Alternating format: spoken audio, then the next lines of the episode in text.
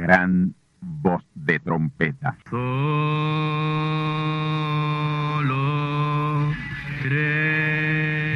Saludos amigos y hermanos radioyentes.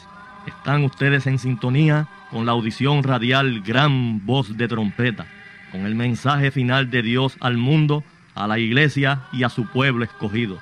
Esta es la voz de Dios, proclamando el mensaje del Evangelio del Reino, o Evangelio eterno, a todos los que moran en la tierra, en el cumplimiento de Apocalipsis capítulo 14 y verso 6. Este es un mensaje de alerta y de apercibimiento ante los eventos proféticos del fin del mundo que ya han comenzado. No es que viene el fin del mundo, es que ya comenzó. Y en esta audición radial ustedes se mantendrán bien informados y apercibidos sobre cómo asegurar la salvación y la vida eterna, que es lo importante ante tales eventos. A continuación, ustedes escucharán no un mensaje doctrinal ni dogmático, sino la pura palabra de Dios, probada con las escrituras, la verdad como la verdad es, pues conoceréis la verdad y la verdad os libertará.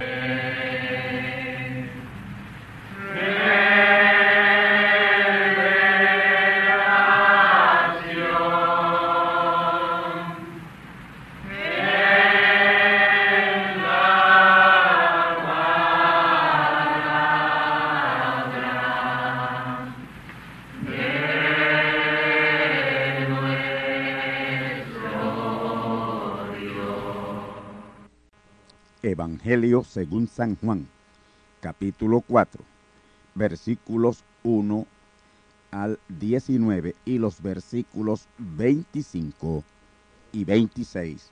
Escuchemos. De manera que como Jesús entendió que los fariseos habían oído que Jesús hacía y bautizaba más discípulos que Juan, aunque Jesús no bautizaba, sino sus discípulos, dejó a Judea y fuese otra vez a Galilea. Y era menester que pasase por Samaria. Vino pues a una ciudad de Samaria que se llama Sicar, junto a la heredad que Jacob dio a José su hijo. Y estaba allí la fuente de Jacob, pues Jesús cansado del camino, así se sentó a la fuente, era como la hora de sexta. Vino una mujer de Samaria a sacar agua, y Jesús le dice, dame de beber porque sus discípulos habían ido a la ciudad a comprar de comer. Y la mujer samaritana le dice, ¿cómo tú siendo judío me pides a mí de beber que soy mujer samaritana? Porque los judíos no se tratan con los samaritanos. Respondió Jesús y díjole, si conocieseis el don de Dios, y quién es el que te dice, dame de beber, tú pedirías de él, y él te daría agua viva. La mujer le dice, Señor, no tienes con qué sacarla y el pozo es hondo. ¿De dónde pues tienes el agua viva?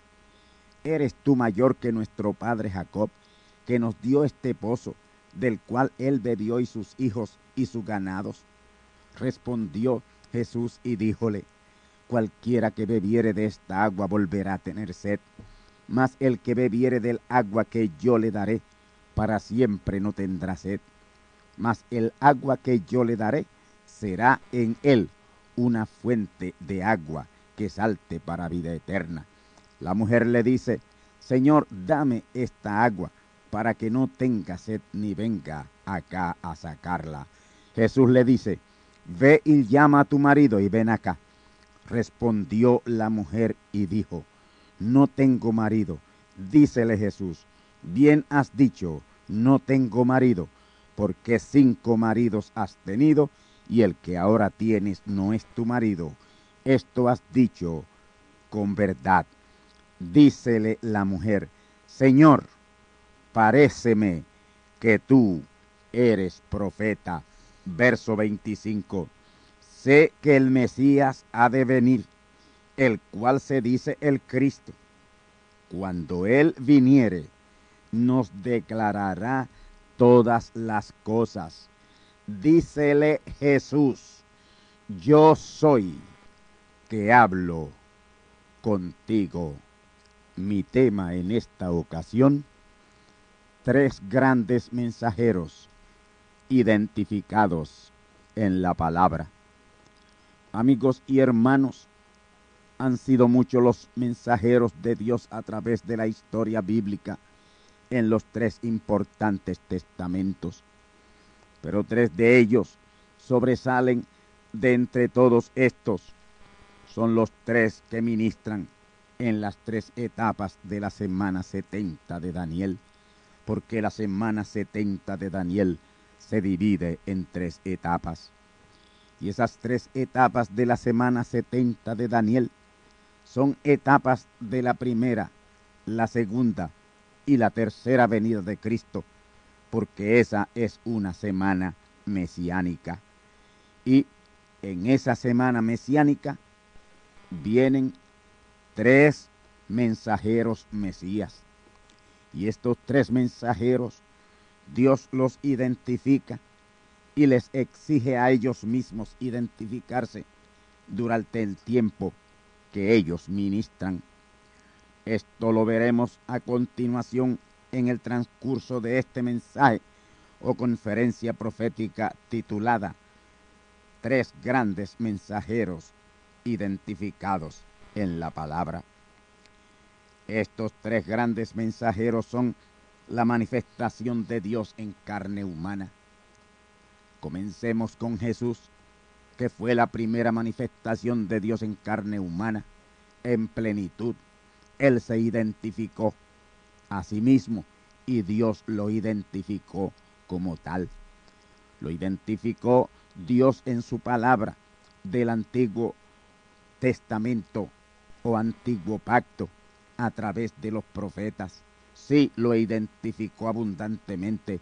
Dios está obligado a identificar sus mensajeros y les exige a ellos que se identifiquen.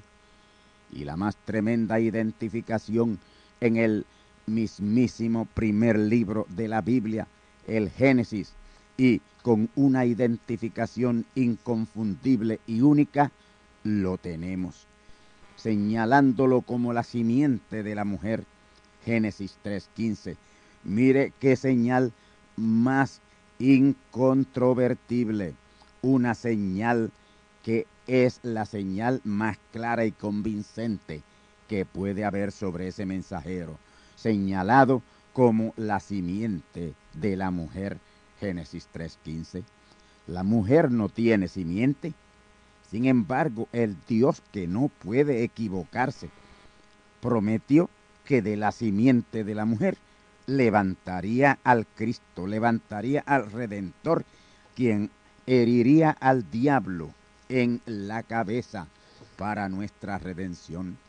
Génesis 3, 13 al 15 dice así, escuchemos. Entonces Jehová dijo a la mujer, ¿qué es lo que has hecho? Y dijo la mujer, la serpiente me engañó y comí. Y Jehová dijo a la serpiente, por cuanto esto hiciste, maldita serás entre todas las bestias del campo, sobre tu pecho andarás y polvo comerás todos los días de tu vida. Enemistad pondré entre ti y la mujer, y entre tu simiente y la simiente suya. Esta te herirá en la cabeza, y tú le herirás en el calcañar. Génesis 3, versículos 13 al 15 es un diálogo entre Dios y la mujer Eva y la serpiente, luego del engaño de la serpiente y el adulterio de la mujer con ella. Y en el verso 15, Dios le dice a la serpiente, enemistad pondré entre ti y la mujer, entre tu simiente y la simiente suya. Noten cuán claramente Dios le dice a la serpiente que pondría enemistad entre su simiente y la simiente o descendencia de la mujer. Sí, descendencia de la mujer, simiente de la mujer María. Ella fue la única mujer que produjo una simiente sin ser tomada de hombre. Jesús fue esa simiente de la mujer que Dios dijo que venía y vino por María.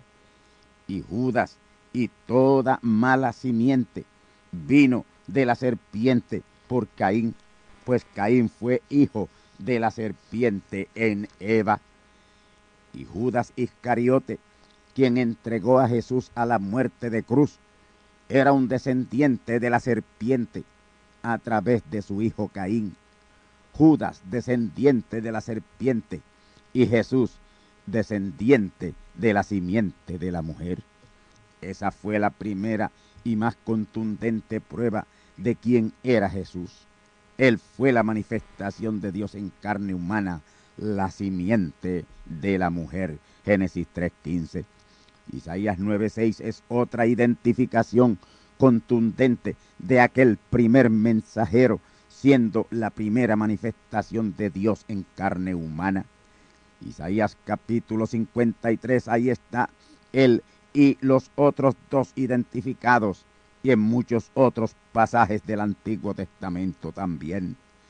Para no seguir tocando más pasajes del Antiguo Testamento, entiendan que toda la Biblia gira en torno a esos tres importantes y grandes mensajeros. Pero vamos a ellos, a ellos mismos identificándose y aún buscando la oportunidad de ser identificados para el propio beneficio de la simiente de Dios. El Señor Jesús, cumpliendo ese Antiguo Testamento o Antiguo Pacto, se identificó como Dios manifestado en carne, Dios encarnado. En San Juan 10, 37 al 38 Jesús le dijo a los judíos, si yo no hago las obras de mi Padre, no me creáis mas si las hago, aunque no me creáis, creed a las obras, y así tal vez entiendan que el Padre está en mí y yo en el Padre. En otras palabras, el Padre en Él, Dios hecho carne en Él, en Jesús, y su cuerpo cedido al Padre para su morada Oh amigos y hermanos, el que lea San Juan capítulo 14, versículos 7 al 10, y no crea que Jesús fue la gran manifestación de Dios en carne humana, no es otra cosa que un incrédulo de la descendencia de la serpiente. Escuche bien. Si me conocieseis también a mi Padre conocierais, y desde ahora le conocéis y le habéis visto. Dícele Felipe, Señor, muéstranos al Padre y nos basta. Jesús les dijo, tanto tiempo a que estoy con ustedes y no me han conocido, Felipe. El que me ha visto, ha visto al Padre. Como pues dices tú, muéstranos al Padre. ¿No crees que yo soy en el Padre y el Padre en mí? Las palabras que yo os hablo no las hablo de mí mismo, mas el Padre que está en mí, Él hace las obras. Hemos citado Oh amigos y hermanos, si esa no es una clara identificación del mensajero Jesús a sus seguidores, ¿qué entonces es identificación? Vamos a otra importante identificación, a Verónica, la mujer samaritana, en el pozo de Sicar, allá en Samaria. Luego de Jesús decirle todo su pasado en cuanto a su vida matrimonial, ella le hace la siguiente declaración. San Juan 4:25. Dícele la mujer, sé que el Mesías ha de venir, el cual se dice el Cristo. Cuando Él viniere, nos declarará todas las cosas. Respuesta de Jesús a la mujer en San Juan 4:26.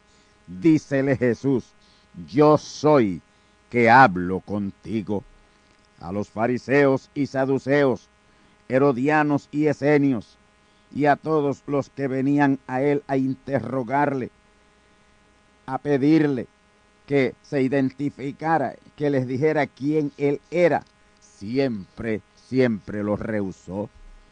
Pero a esta pobre fornicaria, quien ninguna mujer de la comarca quería saber nada de ella, que le consideraban un lastre social, a ella se les reveló. Y en su segunda venida hizo lo mismo identificándosele a gente sin pedigrí social. Un día vinieron uno de sus seguidores, un grupo de sus seguidores, de alto nivel, muy escandalizados, al enterarse de que algunos de sus seguidores creían que él era el Mesías. Le dicen al profeta, hermano Branham, por ahí andan unos fanáticos suyos escandalizando a la gente. Ellos dicen que usted es más que profeta, que usted es el Mesías, que usted es el Cristo. ¿Qué usted dice a esa herejía? Eso es un sacrilegio. Ellos creen que usted es Dios.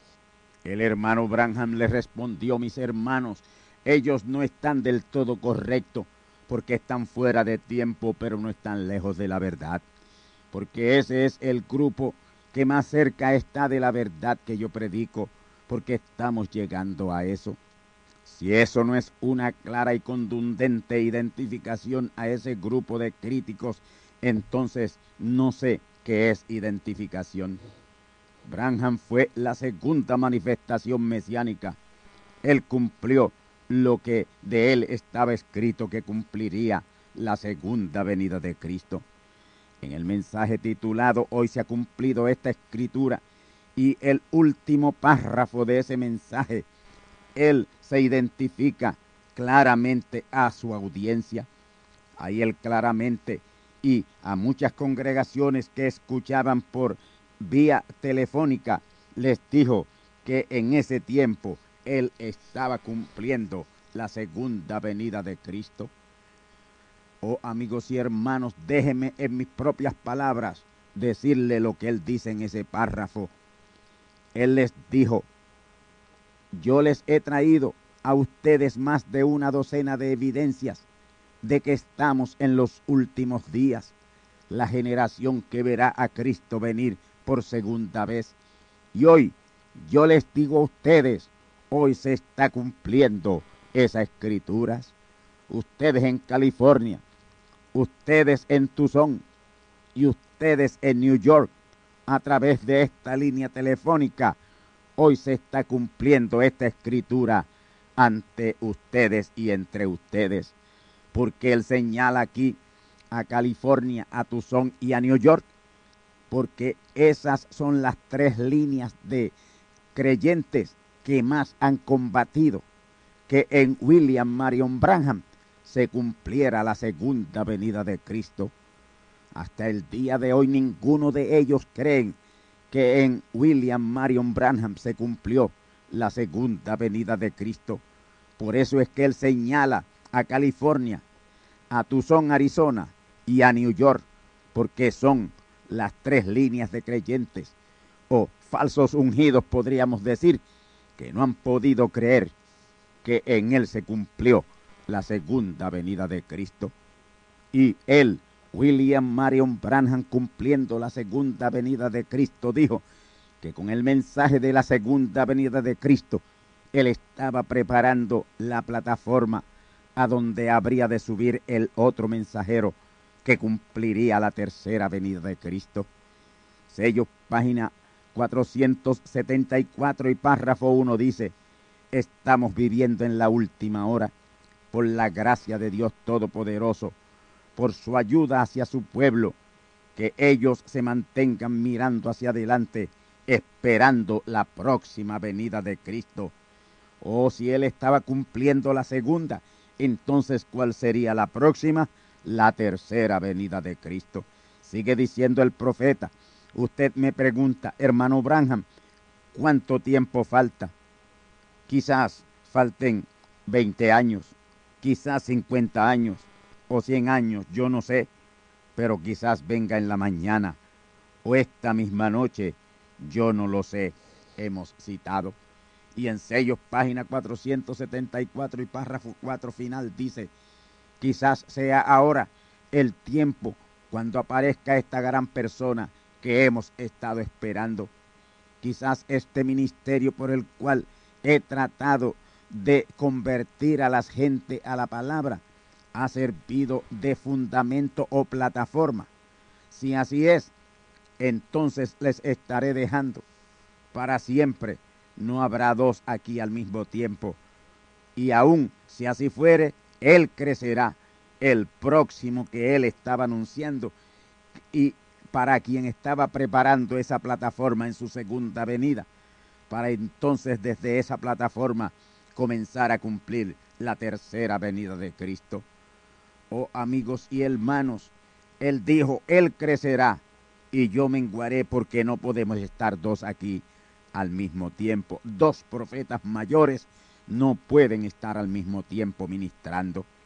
Y en sellos página 257 y párrafo 4 final dice, cuando Cristo vino la primera vez, vino como un mortal. Él viene tres veces. Cristo es en tres. El anticristo viene en cuatro. La primera venida de Cristo vino como un mortal para derramar su sangre y morir. Correcto. Esa fue su primera venida. La segunda venida es el rapto, cuando lo encontraremos a Él en el aire y será inmortal. La tercera venida será cuando venga como el Dios encarnado. Amén. Será Dios, Emmanuel, para reinar sobre la tierra. Correcto. Son tres hasta aquí la cita. Noten que la revelación aquí es que Cristo viene tres veces. Y Cristo es el Espíritu Santo, Dios, viniendo en tres hombres distintos plenamente. Ahora, Cristo el Espíritu Santo es inmortal, pero los tres instrumentos humanos de carne y hueso que Él toma de morada son mortales. Así que en sus tres venidas viene mortal, cordero inmolado, la primera, y cordero como inmolado, la segunda y la tercera. Lo de cordero es como un ser humano, un hombre. Y estos tres corderos se reunieron aquí en la tierra y platicaron sobre las tres etapas de la redención. Y eso lo encontramos en Mateo 17.3. Y el profeta mensajero Branham hablando de ese glorioso incidente de la adopción en el monte Tabor, Mateo 17, versículos 1 al 12, dijo, ahí en la adopción de Jesús, Dios mostró el orden de su venida. Jesús allí representó la primera venida. Elías allí, el cuarto Elías por supuesto, representó la segunda venida. Y Moisés, el segundo Moisés, su tercera venida. Jesús cumplió la primera venida de Cristo. Branham, el cuarto Elías, cumplió la segunda venida de Cristo. Y el segundo Moisés cumple la tercera venida de Cristo. Y ese es el orden de sus tres venidas. Con esas tres venidas de Cristo es consumado todo el plan de redención, que es en tres. Por eso el profeta en el séptimo sello dice que el séptimo sello es en un misterio triple, lo cual son sus tres manifestaciones en carne humana, las tres venidas de Cristo. Son tres etapas de la redención. Las dos primeras ya han tomado lugar con Jesús y Branham. El Señor Jesús, cumpliendo la primera venida de Cristo, hizo la redención del espíritu y del alma. Branham, cumpliendo la segunda venida de Cristo, hizo el reclamo de la redención del espíritu y del alma. Y el segundo Moisés, cumpliendo la tercera venida de Cristo, consumará la redención con la redención del cuerpo Romanos 8:23. Cuando Jesús exclamó en la cruz diciendo, consumado es, se refirió a la consumación de la redención del espíritu y del alma y no a la plena redención. Pero aún así, esa primera etapa de la redención tenía que ser validada mediante reclamo, que fue la segunda etapa de la redención. El reclamador tenía que ser un redimido de espíritu y alma. Así exactamente sucedió porque así tenía que ser. Y esa etapa de la redención requería un hijo venido por sexo, que fue el pecado original en la tierra recompuesta de Génesis capítulo 1, versículos 3 al 31. Pero ese hijo no podía ser contaminado con nada ilícito y así fue advertido de Dios. Cuando a la edad de siete años le apareció en un torbellino y desde ahí le habló y le dijo, no te contamines, no bebas, no fumes, no adulteres, no mates, no robes, etcétera, etcétera, porque tengo una obra que hacer contigo cuando seas mayor. Y algunas veces que se le olvidaba esa advertencia y quiso hacer cosas contaminantes, Dios mismo se lo impidió, apareciendo de inmediato. Así que ese beneficiado de la redención del espíritu y del alma no se contaminó porque Dios lo impidió en todo momento. Y ese vino a ser el digno de abrir el libro de la redención sellado con siete sellos. Lo abrió y reclamó la redención del espíritu y del alma. Apocalipsis capítulo 5.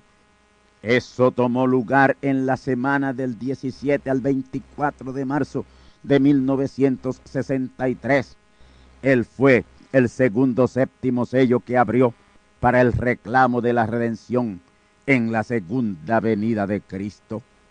Ese reclamo de la redención fue validado por el derramamiento de la sangre y muerte del mensajero en diciembre 18 al 25 de 1965. Ya las dos primeras etapas de la redención se han cumplido. Estamos a ley de la tercera. Pero la tercera etapa de la redención tiene que ver con nuestros cuerpos físicos, que tiene que ser redimidos. Nuestros cuerpos físicos tienen que ser redimidos, pero a la misma vez tiene que ver con la redención de todo lo físico del universo que ha caído de su estado original por la rebelión del querubín lucero y sus ángeles. Es el apóstol Pablo a quien Dios le reveló esta importantísima etapa de la redención. Escuchemos Romanos 8, 19 al 23. Porque el continuo anhelar de las criaturas espera la manifestación de los hijos de Dios. Porque las criaturas sujetas fueron a vanidad no de su voluntad, sino por razón del que la sujetó en esperanza. Que también las mismas criaturas serán libradas de toda servidumbre y corrupción en la libertad gloriosa de los hijos de Dios porque sabemos que toda la creación gime con dolores de parto hasta ahora. Y no solo ellas, mas también nosotros mismos que tenemos las primicias del Espíritu. Nosotros también gemimos dentro de nosotros mismos, esperando la adopción, es a saber la redención de nuestro cuerpo. Hemos citado. Noten, hermanos, que ese verso 19 dice, el constante anhelar de toda criatura. Toda la creación espera ansiosamente la gran manifestación de los hijos de Dios, pero en especial esperan en uno la cabeza de ese cuerpo de creyentes y la antesala a esa gran manifestación es el gran avivamiento de los truenos y eso está a la mano eso está muy cerca. Ahora, noten que es la manifestación de los hijos, no de un hijo, sino de los hijos. Han habido dos manifestaciones, Jesús y Branham, pero muy separadas la una de la otra. Jesús y Branham fueron dos hombres plenamente ungidos, pero en tiempos separados una separación de casi dos mil años. Pero ahora esta manifestación son millones a la misma vez, al mismo tiempo, los que serán adoptados y recibirán la plenitud de Dios. En la antesala a esa adopción habrán diez hijos con la unción Moisés, quienes darán una demostración anticipada de poder, poder creativo. Oh hermanos, esto no hay palabras para describirlo. No se puede ni imaginar. Es inimaginable lo que se estará sucediendo. Con razón el profeta dijo, las cosas grandes están adelante. Árboles, arbustos, hierbas, la agricultura y todos sus frutos, y todos los ríos, quebradas, manantiales, montañas, bosques, aves, peces, reptiles, animales y toda vida animada, no importa cuán ínfima sea, está clamando por la gran manifestación de los hijos de Dios. En la antesala, en unos siete meses o doscientos diez días, el mundo entero será testigo de lo que serán capaces de hacer los hijos de Dios ya manifiestos. Y terminados esos siete meses o doscientos diez días, es que viene la adopción general, que es a saber la redención del cuerpo.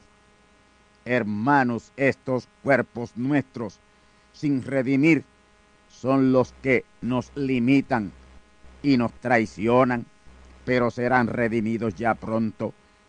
Dos hijos han sido adoptados y sus cuerpos redimidos. Jesús y Branham. Jesús está en la séptima dimensión y Branham está en la sexta dimensión.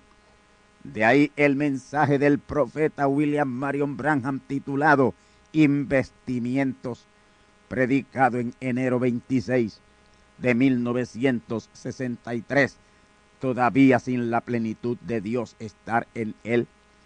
El profeta tenía en mente los dos investimientos que faltaban a esa fecha. Solo uno había tomado lugar, el investimiento pleno de Jesús. Y en el plan redentivo estaban preordenados tres investimientos, muy importantes investimientos, muy en especial el tercero, el cual sería para consumación de la redención. La señal cumbre de la redención de lo físico es la gloriosa manifestación de los hijos de Dios en el gran avivamiento de los truenos. Y el templo del tabernáculo del testimonio abierto el 17 de marzo de 1996 ha sido la señal más indicadora de cuán cerca está la adopción y redención del cuerpo de los hijos de Dios. Es de ahí, de el templo del tabernáculo del testimonio, que se da la orden en la palabra y por la palabra para toda acción. La tierra entera está a punto de ser llena del conocimiento de Dios, tal como lo profetizó Isaías y Habacuc. Ahora, ¿cómo se va a llenar la tierra del conocimiento de Dios? A menos que Él esté dando ese conocimiento a alguien en especial. Y al ser llena la tierra del conocimiento de Dios, todo el sistema educacional del mundo quedará obsoleto. Los hijos de Dios confundirán la ciencia humana y eso está relativamente cerca. Eso está a la mano. Y la razón para ello es porque será predicado este Evangelio del Reino, que es el mismo Evangelio eterno en todo el mundo. ¿Y quiénes serán los predicadores del Evangelio del Reino y Evangelio eterno en todo el mundo? Serán los hijos de Dios en su inminente gran manifestación en toda la tierra. Yo voy bien a la segura en todo lo que estoy diciendo, porque un hijo de Dios que fue traído a este tiempo lo vio suceder. No estoy conjeturando, no estoy adivinando. Este es un sello que se le abrió a Juan por el mismo tiempo que se está abriendo a nosotros. Ya la palabra está restaurada, ha sido hecha la restauración. Así que la gran liberación que es lo que sigue está a la mano. Apocalipsis 8:5. El ángel está a punto de tomar el incensario lleno del fuego del altar y echarlo en la tierra y relámpagos y truenos y terremotos iluminar y estruendar y estremecer la tierra con el más grande avivamiento y cosecha de almas de toda nuestra historia humana. La hoz está justo en la mano del ángel mensajero y pronto, muy pronto será echada sobre la tierra para cegar. Y esta gran ciega será hecha en el nombre que es sobre todo nombre, el nombre nuevo y eterno de Dios, Apocalipsis 2.17 y Apocalipsis 3.12. Y ese será el nombre con el cual el pueblo de Dios sacudirá al mundo entero, llenando la tierra del conocimiento de Dios como las aguas cubren la mar. Isaías 11.9 y Habacuc 2.14. Y estas escrituras proféticas de Isaías 11.9 y Habacuc 2.14 del Antiguo Testamento son el apoyo a Mateo 24.14 y Romanos 11.25 en el Nuevo Testamento. Mateo 24.14, este Evangelio del Reino que ya hoy se predica en el templo del tabernáculo del testimonio, ya muy pronto saldrá mundialmente y será predicado este Evangelio del Reino en todo el mundo por testimonio a todos los gentiles. Y ese será un testimonio de poder creativo por la palabra hablada. Ahí ya estará en uso la escritura de San Marcos 11, 22 al 23, pura palabra hablada con la fe de Dios para decir al monte quítate y se quitará y cuando así sea hecho, entonces estará cumpliendo plenamente Romanos 11:25, la plenitud de los gentiles entrando y recibiendo este evangelio del reino, el cual conforme Apocalipsis 10:11 será predicado a muchos pueblos y gentes y lenguas y reyes. Y Apocalipsis 14:6 lo pone de la siguiente manera: un ángel mensajero volando por en medio del cielo, teniendo el Evangelio eterno para predicarlo a los que moran en la tierra, a toda nación y tribu y lengua y pueblo. Conforme a esta escritura, no quedará el más mínimo lugar de esta tierra que no sea impactado con el poderoso Evangelio eterno, que es el Evangelio que se está predicando en el templo del tabernáculo del testimonio ahora mismo. Cuando salga fuera este poderoso mensaje del Evangelio eterno, ahí mismo será el cumplimiento de Apocalipsis 14, 14 al 16, la gran ciega mundial de todas esas regiones del mundo cuya mies está madura para la ciega. Y es esa ciega mundial la que traerá ese resultado grandioso de Apocalipsis 7:9 que dice, y después de estas cosas miré, y aquí una gran compañía, la cual ninguno podía contar de todas gentes y linajes y pueblos y lenguas que estaban delante del trono y en la presencia del Cordero, vestidos de ropas blancas y palmas en sus manos. Noten, ninguno podía contar, y conste la Biblia no exagera, es la palabra de Dios. Gran compañía de todas gentes, linajes, pueblos y lenguas que estaban delante del trono de Dios para este tiempo. Estaban vestidos de ropas blancas que representa lavados ya con la palabra y palmas en sus manos que representa la gran victoria. Y esa victoria de esa gran compañía compañía incontable que nadie podía contar como resultado de ese cumplimiento de Apocalipsis 18.1. Ese ángel mensajero, el segundo Moisés, que desciende del cielo, la edad celestial, teniendo grande potencia y alumbrando la tierra de la gloria de la palabra de Dios. Y ese es el tercero de esos tres ángeles mensajeros, en donde Dios se hace carne plenamente. Los tres grandes mensajeros identificados. Amén.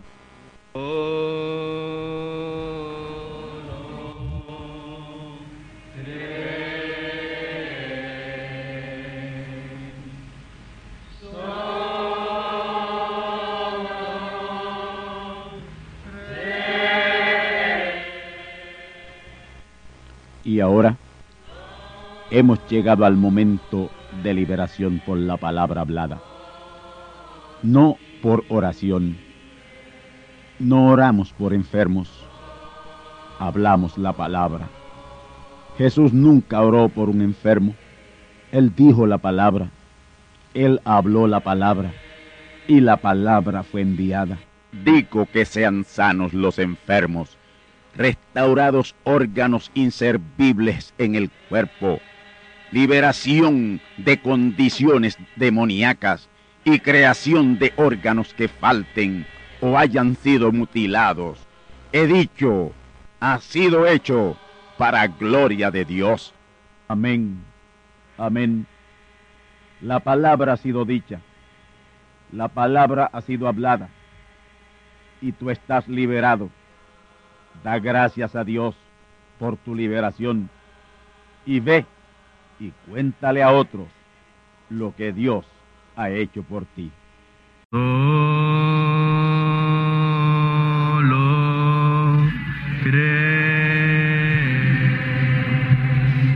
Amigos y hermanos radioyentes, han escuchado ustedes la audición radial Gran Voz de Trompeta. Y nuestra dirección postal es Gran Voz de Trompeta apartado 1630, Canóbanas, Puerto Rico, 00729. Una vez más, gran voz de trompeta, apartado 1630, 1630, Canóbanas, Puerto Rico, 00729. Les invitamos muy cordialmente para que escuchen estas conferencias proféticas y sean apercibidos ante los eventos del fin del mundo que ya comenzó. Les deseamos pues ricas bendiciones en Cristo el Señor. Amén.